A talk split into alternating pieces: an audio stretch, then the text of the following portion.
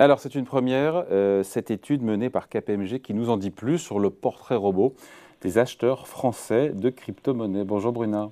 Bonjour David. Bruna Basini, rédactrice en chef adjointe au JDD. Alors on sait plein de choses, on apprend plein de choses avec cette étude KPMG, notamment on sait combien de Français, combien détiennent des cryptoactifs, des, des bitcoins, de l'Ether ou autres. Mhm. on, a, on a des chiffres, ça y est. Ça y est, on en a, et, ce chiffre, hein, le chiffre c'est 8%. 8% de Français ont acheté euh, des bitcoins ou, d'autres crypto-monnaies.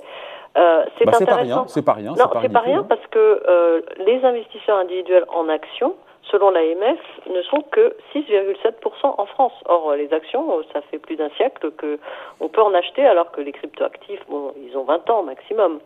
Donc, euh, donc c'est significatif. Et ce qui est intéressant dans cette étude, qui nous donne un petit peu le profil type hein, de, euh, de, de, ces acheteurs, c'est que euh, finalement, elle a été présentée à Cédric O, ministre chargé du numérique, et c'est une façon, en quelque sorte, d'inscrire le sujet crypto dans l'agenda politique.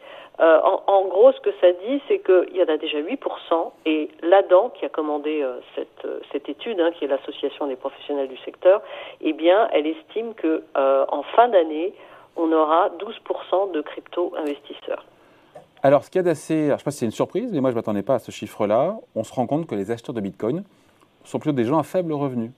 Contrairement aux actions, où souvent les actions, c'est plus des gens qui ont plus de moyens, là, ce n'est pas le cas pour le, Bitcoin ou l'Ether ou les crypto-actifs. Oui, euh, alors oui, selon cette étude, 37% des crypto-investisseurs euh, disent qu'ils ont un revenu inférieur à 18 000 euros par an. Alors euh, oui, c'est une surprise, mais c'est sans doute dû au fait qu'il y a beaucoup de jeunes, de, jeunes adultes, voire d'ados, qui se lancent dans ce genre d'activité, qui, qui, achètent avec leurs économies euh, il y a beaucoup plus de jeunes en, proportion que de ménages à faible revenu. Euh, Donc en gros, plus on vieillit, moins on est potentiellement acheteur de, Bitcoin, c'est ça le, truc C'est ça, en fait, euh, après les, les, chiffres sont plus précis là-dessus. Il y a 46% des acheteurs qui ont moins de 35 ans.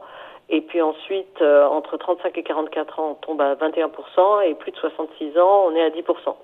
Euh, et il y a plus, alors aussi dans le, dans le profil type, il y a plus d'hommes que de femmes, 60% d'hommes. Euh, plutôt citadins Plutôt citadins, région parisienne, grande ville. Euh, et puis, euh, beaucoup, beaucoup se sont lancés après le, le crash de, de 2018. Euh, et, et, simplement, peut-être pour faire une comparaison, les Américains qui se sont lancés dans ces achats bien avant, ils ont été pionniers, eh bien, euh, c'est aujourd'hui une population plus mature qui, euh, qui continue à acheter des, des cryptoactifs et euh, ce sont plutôt des hommes de 35 ans, mariés, qui sont passés par l'université et dont le ménage gagne, me semble-t-il, 60 000 dollars par an. Alors on se dit que l'investisseur Bruna en Bitcoin ou en Ether ou en, ou en cryptoactifs, il, est téméraire, il est sportif. en fait, c'est peut-être pas la réalité. alors, il semblerait, hein, selon les, auteurs de cette étude, que près des trois quarts d'entre eux disent consacrer moins de 10% de leur épargne globale aux crypto. Donc euh, ils sont pas euh, ils sont pas prêts à mettre toutes leurs économies en crypto, ce qui signifierait qu'ils seraient vraiment euh, téméraires ou, ou, ou, en tout cas amateurs de, de grands frissons. Effectivement. Les cryptos les plus achetés par les Français, évidemment c'est le Bitcoin. Alors, c'est les bitcoins. Pourquoi? Parce que c'est la monnaie historique. Hein. C'est la première qui a existé. C'est celle qui fait référence. 49% sont en bitcoin. Ensuite, il y a l'Ether, 29%. Troisième euh, sur le podium. Le euh, Bitcoin Cash. Et là, je, suis, je me suis dit, mais c'est quoi ça, le Bitcoin Cash? Mais c'est astucieux d'utiliser le mot Bitcoin. Je pense que c'est sans doute pour ça qu'ils arrivent, en tout cas selon les auteurs, c'est probablement pour ça qu'ils arrivent en troisième position. Euh, et puis euh, il y en a d'autres qui montent pas mal, comme euh, Binance, BNB, hein, ou bien DOT pour Polkadot, qui sont qui connaissent une grosse progression. Et simplement, il faut dire qu'aujourd'hui, depuis l'apparition du Bitcoin, on a créé énormément de crypto-monnaies. Il y en a, y en a plus de 10 000 hein, en circulation. Bon. Donc le profil, encore une fois, le portrait robot, c'est donc plutôt, plutôt jeune, plutôt masculin, plutôt citadin. Euh, pas si téméraire que ça. En même temps, on se dit quelles sont les motivations, Bruna euh, ah, de ceux qui achètent des cryptos? On se dit évidemment, c'est de la plus-value, c'est de la spéculation ou, pas seulement? C'est de la spéculation. Enfin, en tout cas, c'est la recherche de, de, rendement intéressant. À 60%, c'est ce qui, c'est les motive en, premier. C'est le côté un peu casino finalement de cette monnaie. ensuite, vous avez une recherche de placement à long terme. 38% d'entre eux disent qu'ils font ça pour ça. Et c'est vrai que beaucoup de jeunes qui se lancent là-dedans mettent une petite partie de leurs économies pour, disent-ils, financer l'avenir, s'assurer une sécurité, etc.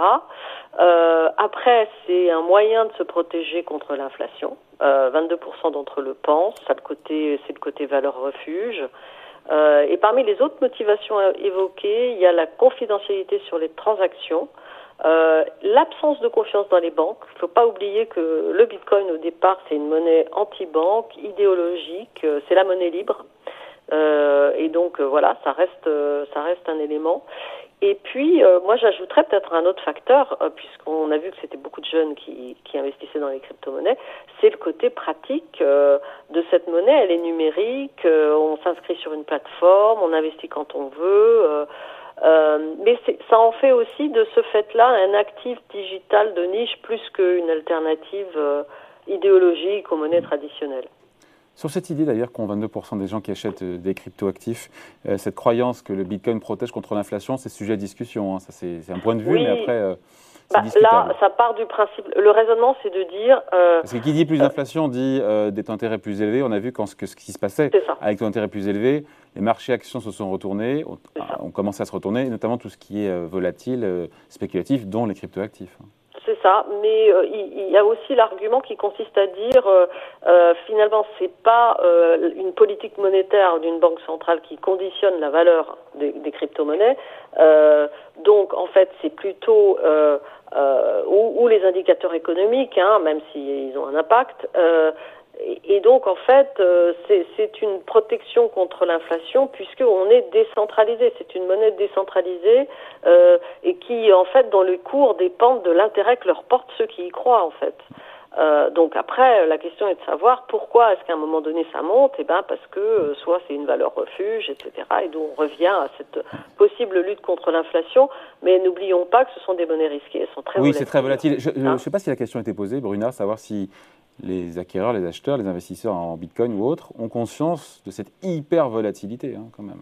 Bah, enfin, en tout cas, euh, je pense que, enfin, pour ceux qui sont informés, oui, ils le savent. Mais et d'ailleurs, c'est une des raisons qui euh, qui fait qu'il y a quand même 30% euh, des gens qui disent que c'est la peur du risque qui fait qu'ils s'en détournent. Hein. Euh, donc cette, cette peur des actifs trop risqués, elle garde à distance encore beaucoup de monde.